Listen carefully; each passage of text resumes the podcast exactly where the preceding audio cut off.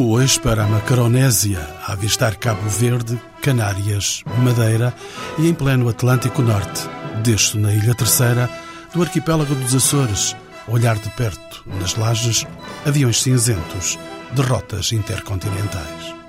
Depressa me aproximo de terras verdes, salpicadas de pachorrentas vacas leiteiras, dominadoras no chão nascido do fogo. É a terceira ilha em extensão, depois de São Miguel e do Pico, com os seus 29 quilómetros de comprimento e 18 de largura. Não sou recebido com pompa e circunstância, como os antigos navegadores que desde o século XV desembarcavam na Baía de Angra, guardados pelos fortes de São João Batista e São Sebastião e olhados pelos ilhéus das Cabras. Angra, nome de Baía Pequena, há de ser a Angra do heroísmo em reconhecimento do contributo desta cidade na Guerra Civil Portuguesa no século XIX. Angra é a segunda cidade dos Açores, ondulante na sua morfologia territorial, tecida de casario, de rosto surpreendente, intercalada de igrejas, conventos e palácios, por entre ruas de basalto negro. No dia 1 de janeiro de 1980, a meio da tarde desse primeiro dia do ano, José Mota registou para sempre o ruído mais estranho dos seus 57 anos. Eu estava na Ribeirinha, na, na casa onde vivia, quando ouvi aquele, aquela zoada, não me apercebi do, do, do que era, parecia-me que era vento, afinal não era vento, era, era aquela zoada que atrás, logo poucos segundos, veio, veio o barulho e sentimos eh, o, o terremoto onde uns fugiram para a rua, o meu caso também. A minha mulher, infelizmente, ajoelhou-se ao pé de uma parede muito alta que podia até ficar ao pé dela. A minha neta também estava na minha cama, onde caíam as pedras ao pé dela, mas felizmente não aconteceu nada uh, pessoal. Portanto, foi isso. Vimos as pessoas todas na rua em pânico, uh, umas a rezar num lado, outras a rezar no outro. Para bem de... Eram quatro da tarde, mais ou menos. Faltava 20 para as quatro, quando aconteceu isto estávamos a preparar para ir visitar a minha sogra, que era mais velha, e no, no fim a gente ficamos sem saber onde é que estava a roupa, um veio para a rua descalço, outro veio para a rua sem camisa. A sorte foi ser essa hora da tarde? Sim, se fosse à noite não havia vivos para enterrar os mortos, principalmente em Angra, Angra, Vila de São Sebastião, Doze Ribeiras, estas freguesias foram muito atingidas.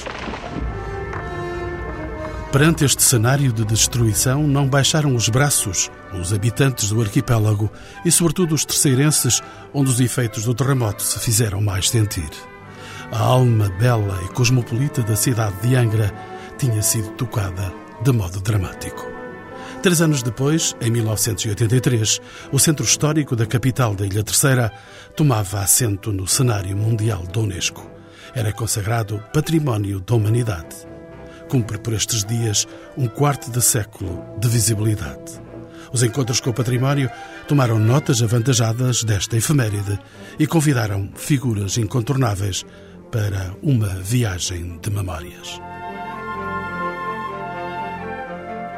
Acompanho assim com especial prazer Álvaro Monjardino, que completa hoje 78 anos, advogado e político terceirense, ele foi um dos maiores obreiros da classificação de Angra como Património da Humanidade. Jorge Forjás, de 64 anos, historiador e antigo diretor regional dos Assuntos Culturais dos Açores, foi durante o exercício deste cargo que ocorreu o terremoto em Angra e se procedeu à classificação de Património Mundial. Conto também com o historiador Jorge Bruno.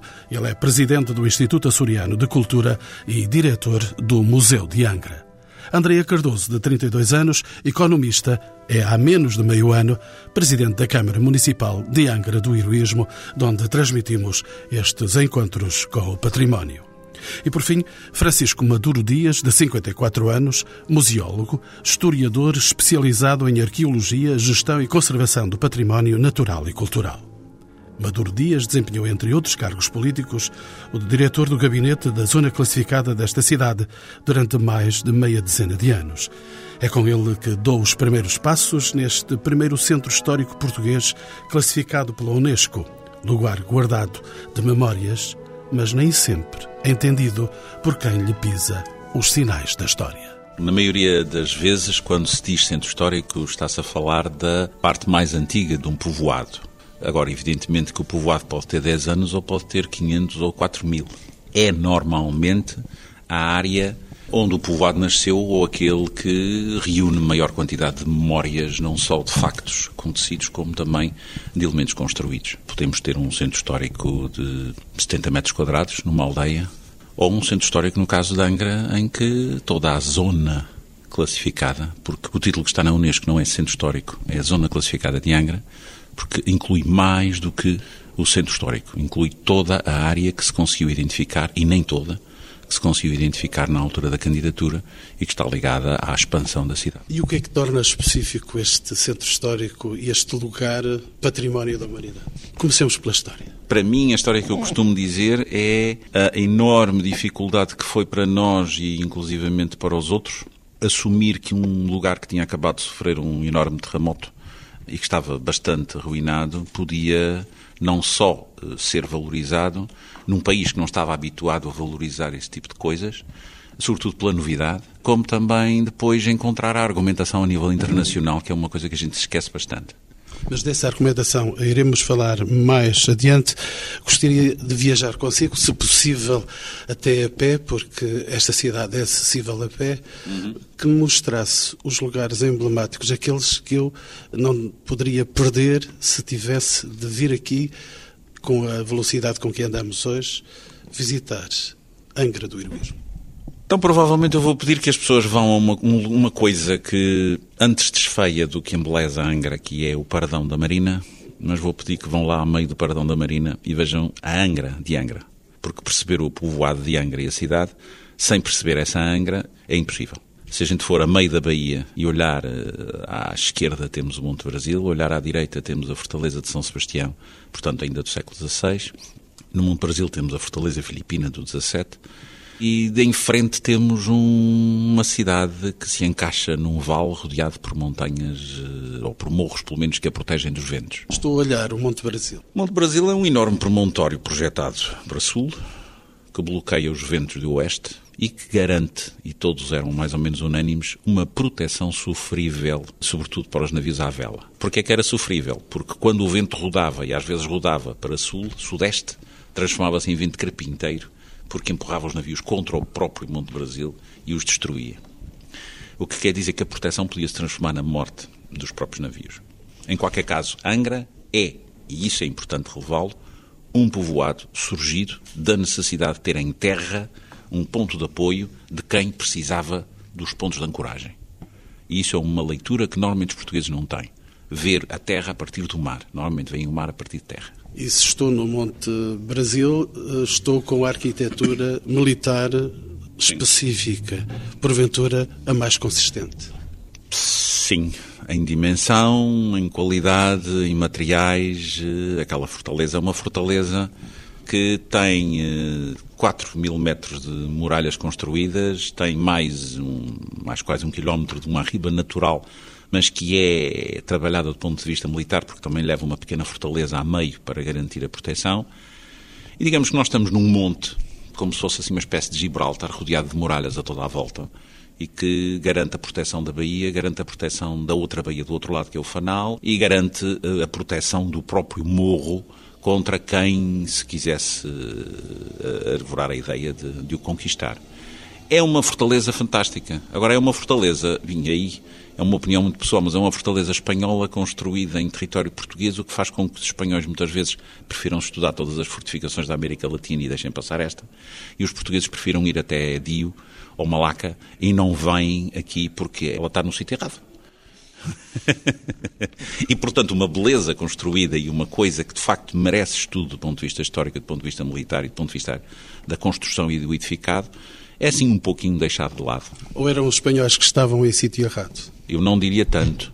Eu diria que os espanhóis, na sequência do Filipe I de Portugal, segundo de Espanha, estavam num sítio possível.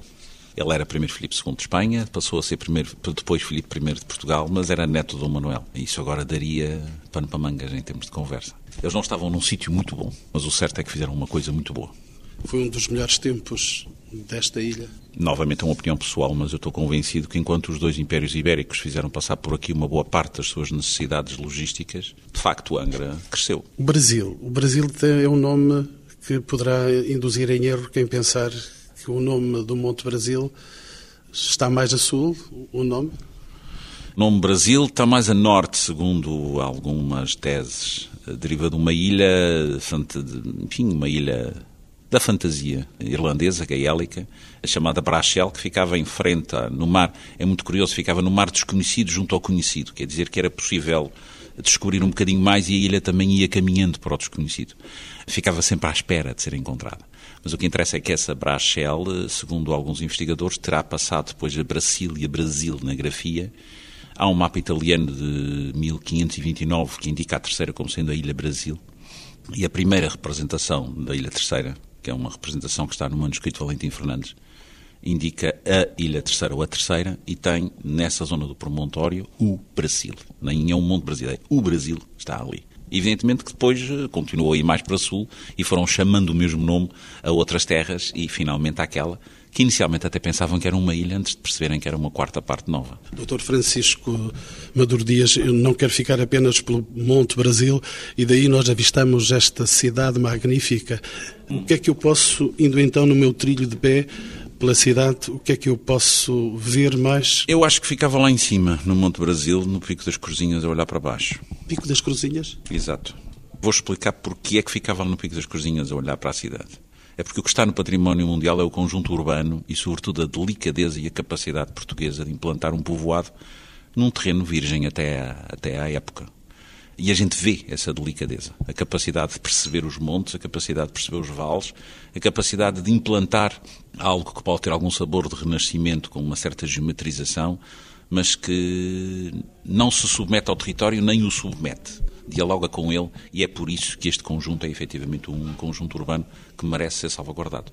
Não é bem por causa do edifício A ou B, é a capacidade de ter chegado a um lugar que não tinha nada de humano e ter decidido que as coisas ficavam aqui, ali ou acolá.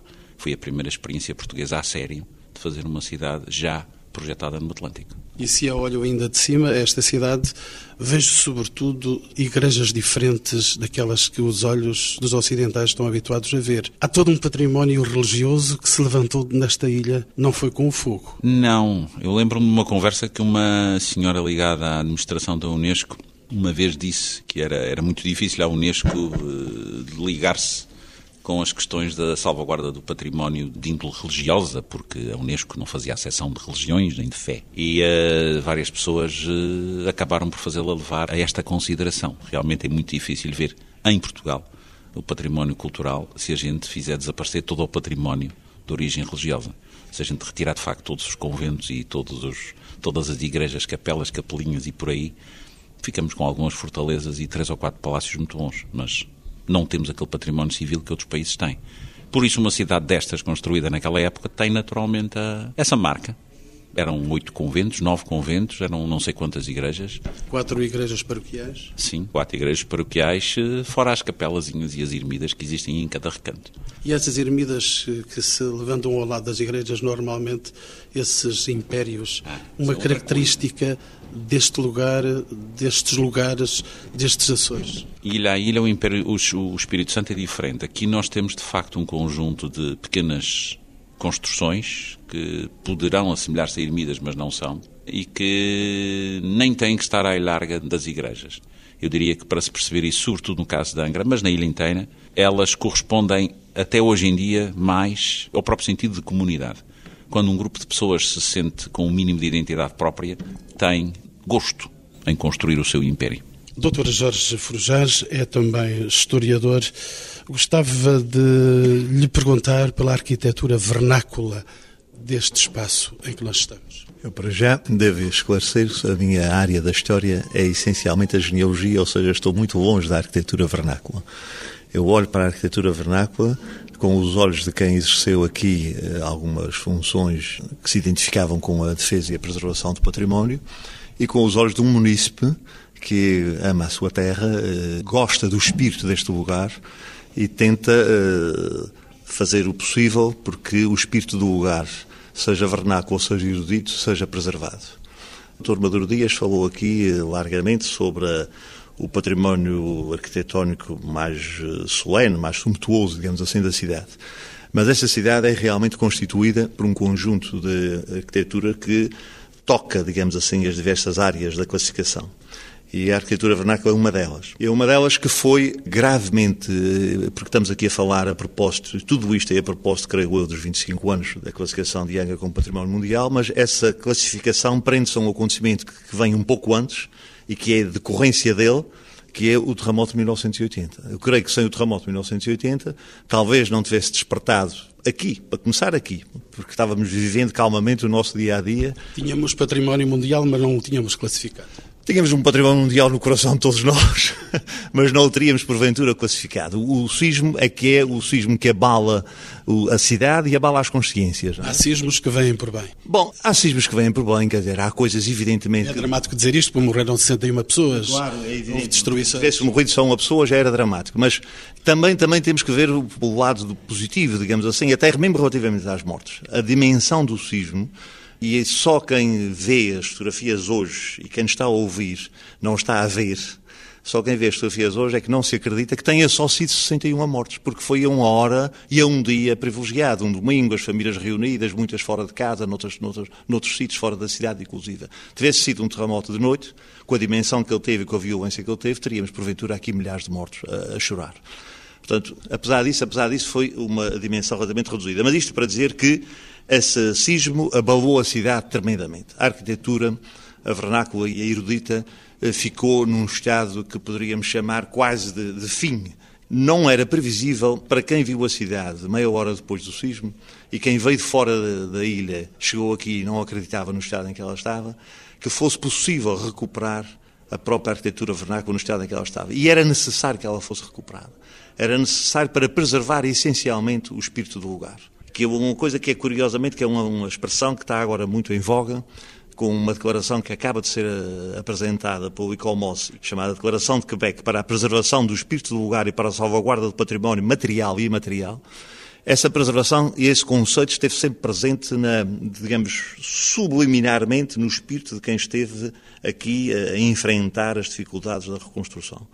Essa arquitetura, ao fim destes 25 anos, creio que podemos dizer que há uma, uma recuperação, embora com os defeitos, com as dificuldades naturais de quem enfrenta uma recuperação que é feita por um governo e por uma comunidade, que é um aspecto que me parece que também valeria a pena aqui ressalvar, é que a recuperação da cidade não foi feita só por, por iniciativa oficial. A iniciativa oficial foi rapidíssima, mas há, sobretudo, um empenhamento da comunidade que toda se envolveu. É a Câmara Municipal, é o Gabinete de Apoio à Reconstrução, que foi criado imediatamente, é o Governo através dos seus diversos departamentos, e são todos os cidadãos que envolvidos estão. É evidente que isso traz algumas consequências eventualmente menos boas, porque são muitas cabeças a pensar, houve alguns conflitos de interesses e conflitos de ideias, mas o resultado final é que a gente chega a 25 anos depois e podemos olhar para uma arquitetura vernácula em nossa volta que lembra profundamente o espírito do lugar que nós tínhamos antes do sismo. Eu vou falar com o, o Dr. Álvaro Monjardino, como também como cidadão deste lugar,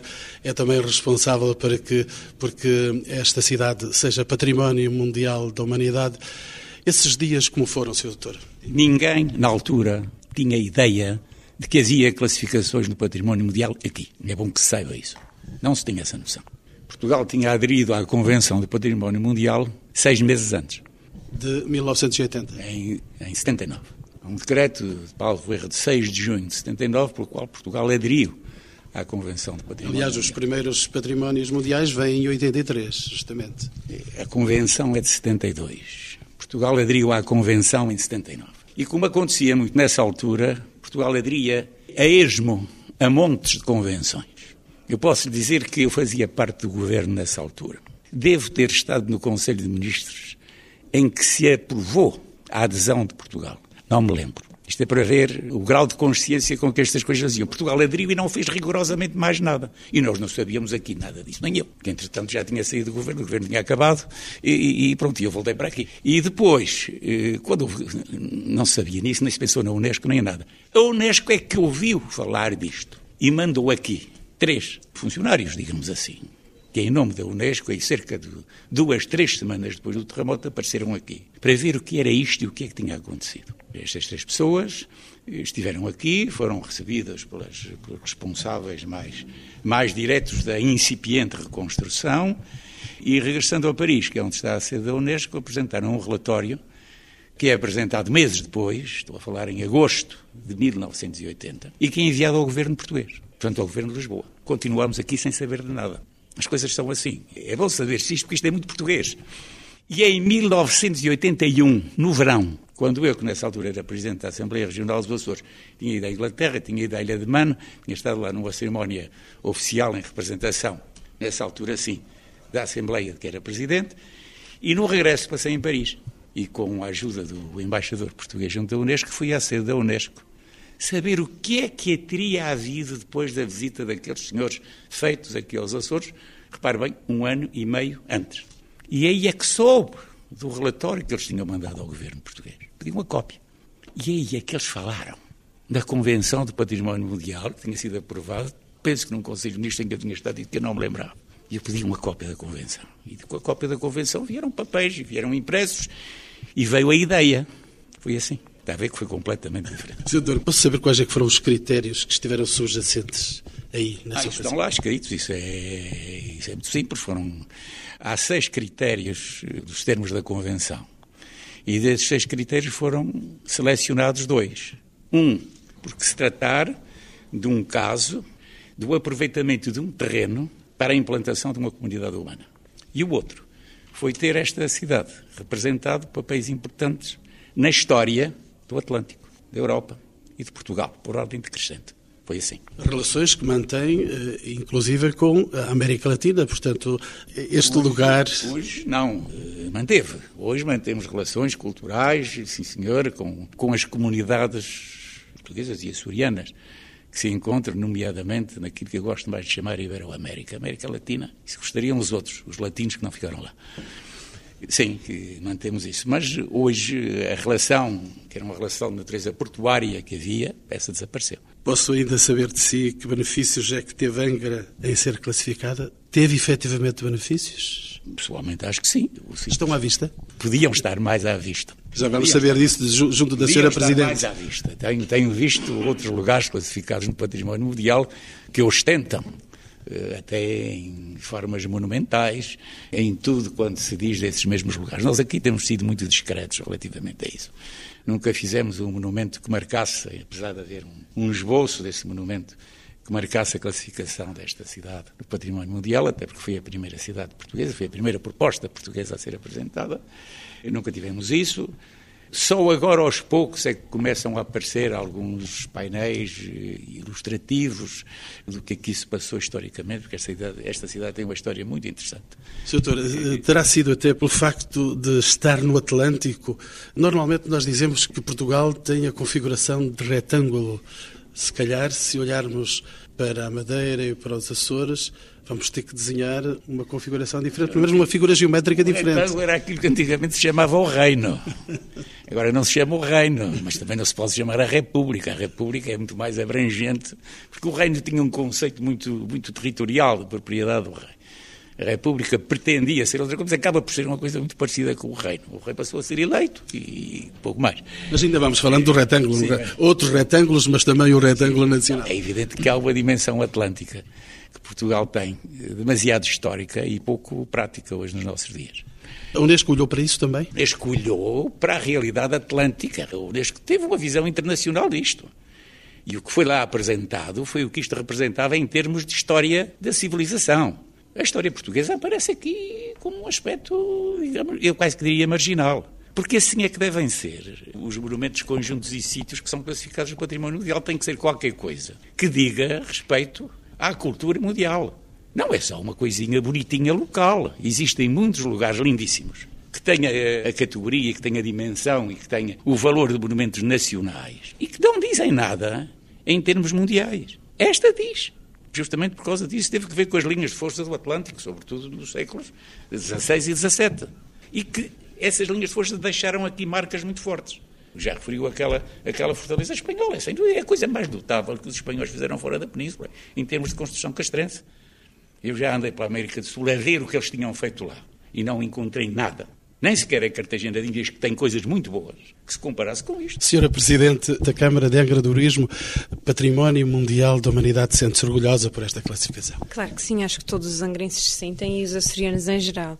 E eu, em particular agora, e pelas funções que exerço, tenho a obrigação de, se ainda existe algum angrense que não se sinta orgulhoso por essa classificação, de contribuir para que ele se venha a sentir orgulhoso. E acho que, de facto, a Câmara Municipal tem aqui um papel determinante e é na assunção desse papel que eu me situo e, no sentido de, para além de uma responsabilidade, que é a responsabilidade que decorre da lei e, e muito bem, e que, que, dá um conjunto de obrigações à Câmara Municipal, também aquelas que extravasam a própria, a própria lei que estabelece as nossas obrigações enquanto autarquia e que tem a ver com os benefícios que daqui uh, se podem retirar, que vão para além daqueles que já foram, já foram sendo referidos aqui, e que tem a ver com a própria projeção de Angra enquanto cidade, cidade num percurso turístico nacional e mundial. O Dr. Álvaro Monjarino, há momentos dizia que não eram tão visíveis os sinais de que esta era uma cidade património da humanidade.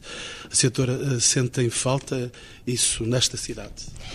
Eu sinto, muito francamente, partilho dessa opinião, acho, mas também entendo que houve eventualmente um conjunto de razões históricas que condicionaram essa, essa projeção. Aliás, já tive a oportunidade de, noutros fóruns, fazer este tipo de discussão e penso que num pós-sismo em que a Angra fica quase totalmente destruída e em que houve uma necessidade de estabelecer regras muito concretas para a sua reconstrução. Os habitantes de Angra sentiram-se numa fase muito coartados, sobretudo nesta fase da reconstrução, o que levou a que, associada a este facto e à classificação, estivessem um conjunto de entraves à reconstrução, entendidos assim nessa altura, que conotaram negativamente a classificação. Hoje em dia, ultrapassados e passados 25 anos, penso que todas as pessoas, todos os habitantes de Angra reconhecem que os benefícios que daí advieram, ou seja, estas regras foram essenciais para que tivéssemos a cidade nos termos em que temos hoje e, e, reconhecido por quem nos atribuiu a classificação de que é uma cidade que foi reconstruída e que manteve as características essenciais, portanto, que nos levam a manter essa classificação. Agora, como é óbvio, acho que temos muito a fazer e esse muito a fazer passa por questões simbólicas, como o facto de não existir ainda hoje, por exemplo, como foi já aqui referenciado, um monumento que simbolize que Angra foi a primeira cidade portuguesa a ser classificada Património Mundial, acho que é emblemático, mas que é importante. Eu penso que não é uma questão de humildade, é uma questão de ter sido dado um conjunto de prioridades a, a Angra uh, e ao desenvolvimento da cidade e ainda não tínhamos aproveitado na sua totalidade essa, essa classificação e projetado essa classificação nos termos desejáveis. Eu tenho ainda algumas questões para lhe colocar, mas entretanto gostaria de saber do Dr. Jorge Bruno, ele é diretor do Museu de Angra e é também presidente do Instituto Açoriano de Cultura.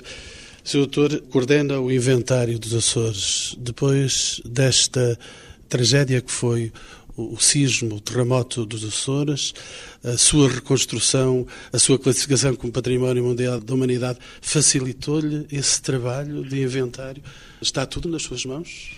Eu coordeno um projeto designado Inventário do Património Imóvel dos Açores, que se consubstancia em 19 inventários concelhios ou seja, cada Conselho da região autónoma dos Açores tem o seu próprio inventário, que depois todos em conjunto darão o inventário do património imóvel de todos os Açores. Neste momento, o inventário do património imóvel do Conselho de Angra acabou de começar. Simbolicamente, é o último a ser concretizado por ocasião...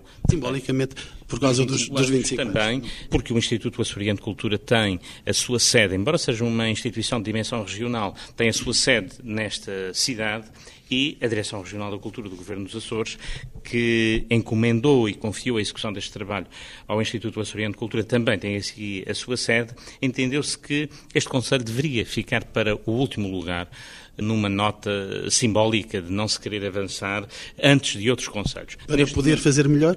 Pelo menos eh, trazemos eh, cerca de 12 anos de experiência de observação de património ao longo de todos os outros conselhos dos Açores. Quero falar com o Dr. Eh, Francisco Maduro Dias. Ele esteve por estas áreas desde sempre. É um angrense também que não perde nem deixa perder as suas raízes. É bom viver em Angra, Sr. Doutor? Eu acho que se falou muito aqui das questões do património construído e falou-se muito das questões do património uh, físico. E falou-se também de uma coisa que em Portugal inteiro se fala muito, que é o aproveitamento do património construído como uh, tema de visitação turística. Ora, eu gosto muito de chamar a atenção de um outro aspecto, que é a cidade de Angra, graças a Deus, chegou ao século XX com um espaço edificado agradável. E se a gente souber que aquilo que hoje em dia se entende por cidadezinhas tecnológicas, aquelas cidades onde se procura juntar todos os indivíduos que são os grandes cérebros da informática, devem ser cidades à volta dos 15, 25 mil habitantes. Não devem ter espaços construídos com mais de 9 metros de altura. Devem ter preferencialmente casinhas particulares para cada um. Devem ter uma lógica de jogo entre jardins e espaços públicos e praças e ruas. Eh, eu começo a olhar para a cidade que herdei dos meus antepassados e ela tem condições para ser mais do que um lugar de visitação turística. Tem essas medidas, 15 eh, mil Quais habitantes, tem, 30 tem. mil habitantes, quantos tem? Quantos tem? 35 mil. 35 mil habitantes, tem mil metros de altura. Tem, eh, tem pouquíssimo edificado alto. O Conselho tem 35 mil habitantes, a cidade terá à volta dos 15 mil. Portanto, está dentro da linha. Esta cidade é uma cidade com condições para ser aproveitada para o que a gente quiser, garantindo-lhe o espaço construído que herdamos porque ele nem sequer é um bloqueio. É uma cidade que poderia ser muito mais agradável para viver, já é bastante agradável, falta-lhe é ser mais do que um espaço para visita dos turistas. Doutor Jorge Forjás, o que é que falta a esta cidade para ser uma cidade mais humana? Essa é uma pergunta muito difícil. Para já, eh, eu acho que ela é uma cidade humana, ela tem uma dimensão humana. O problema aqui está é que está a acontecer ao centro histórico da cidade um, um pouco porventura estará a acontecer noutras cidades da mesma dimensão. Não conheço o panorama nacional. Mas conheço, conheço menos bem o panorama nacional que o panorama internacional de alguns países europeus, em cidades pequenas, e que vejo uma grande vida no centro das cidades. Aqui, esta cidade, quarteirão a quarteirão, está-se lentamente despovoando de gente. E para ser mais humana, seja o que for, precisa de gente. É a gente que transforma as coisas em humanas. Não é? Sobretudo, esta cidade é um deserto nos fins de semana, já pude observar isso. Não é só nos fins de semana, é, é assim que fecha o serviço às 6 horas da tarde, fecham as lojas e fecham os serviços. A, Rua da Sé é uma, é uma rua deserta.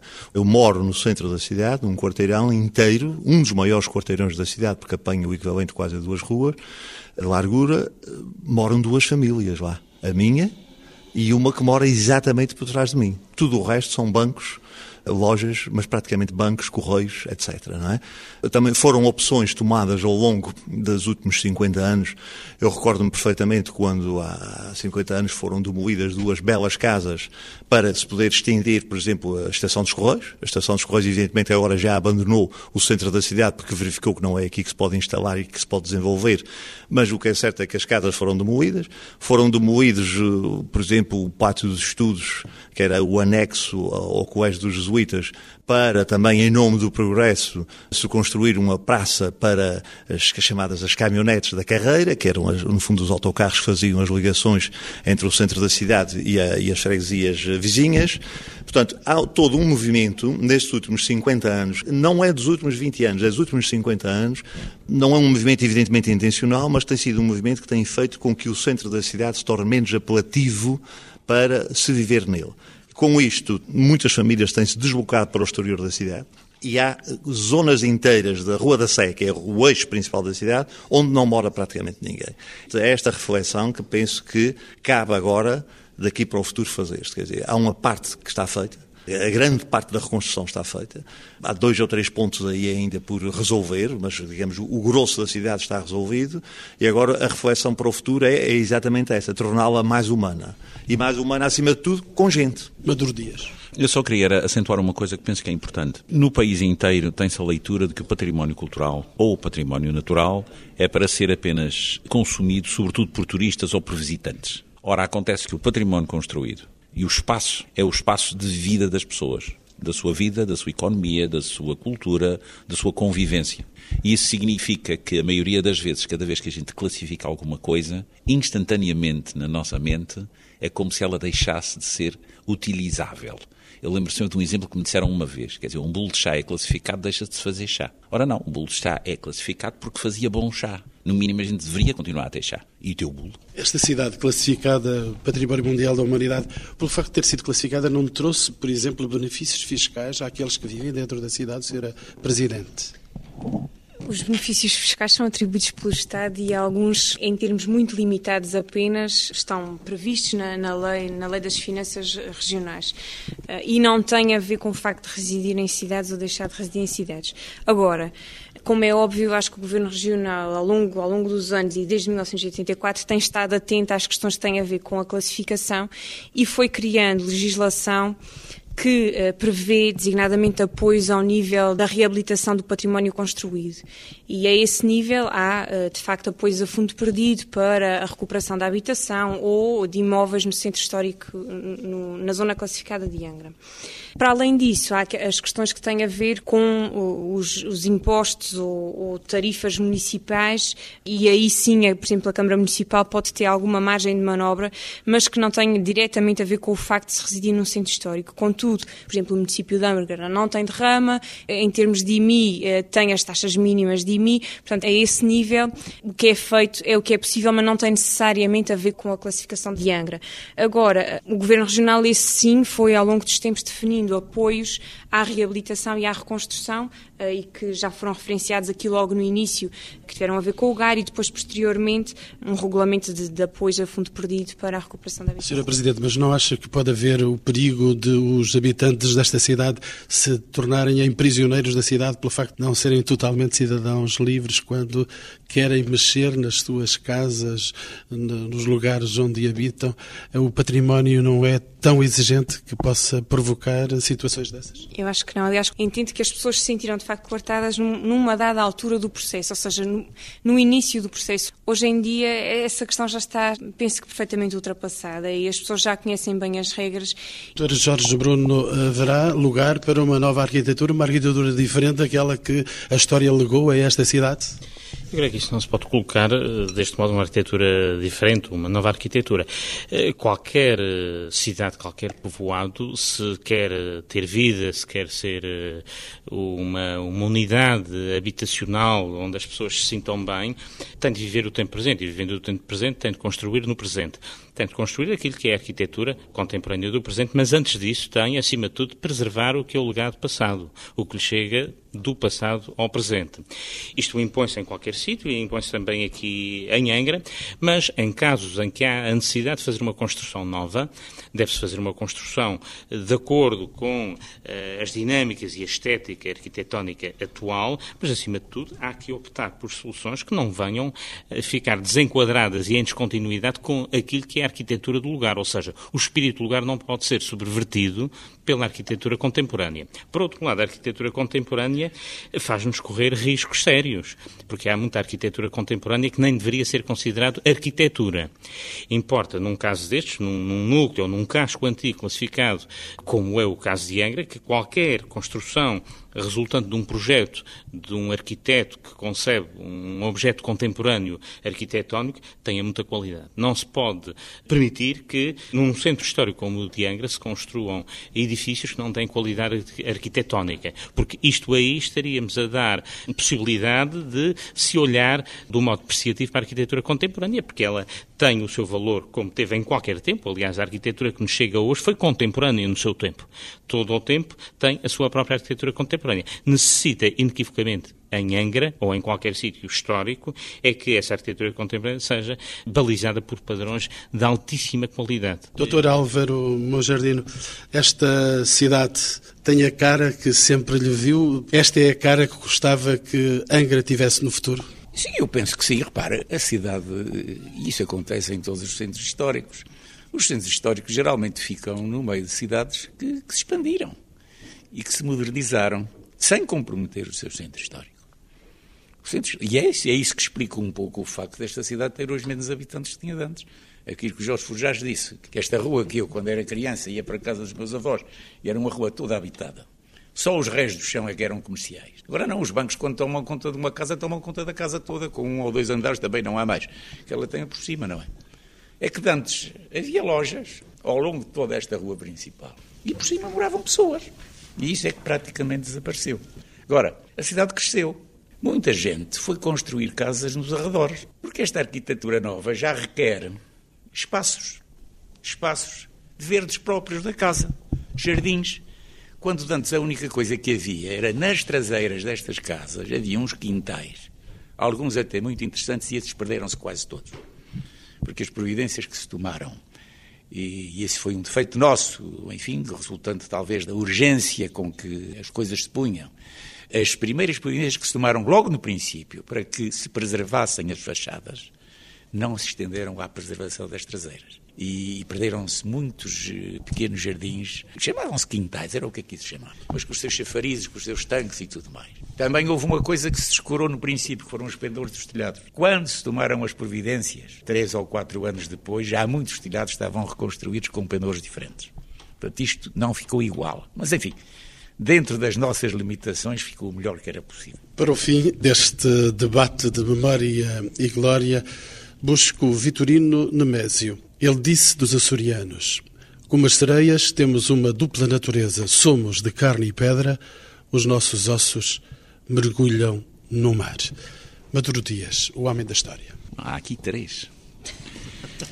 Eu gosto muito de utilizar essa frase, por exemplo, no caso de Angra se não houvesse a Angra e o lugar de ancoragem, não haveria a cidade. E se não houvesse esse diálogo atlântico, evidentemente que a cidade nunca teria chegado a ser incluída na lista do património da humanidade. Agora, retomando a questão do Nemésio, ao fim de 30 anos, que quase todos nós que estamos aqui levamos de trabalho na área do património cultural, é muito difícil continuar a falar de Nemésio e esquecer que temos é que encontrar os espaços futuros, como já como se dizia em 85, encontrar um futuro para o património, ele não pode ser necessariamente apenas o da contemplação.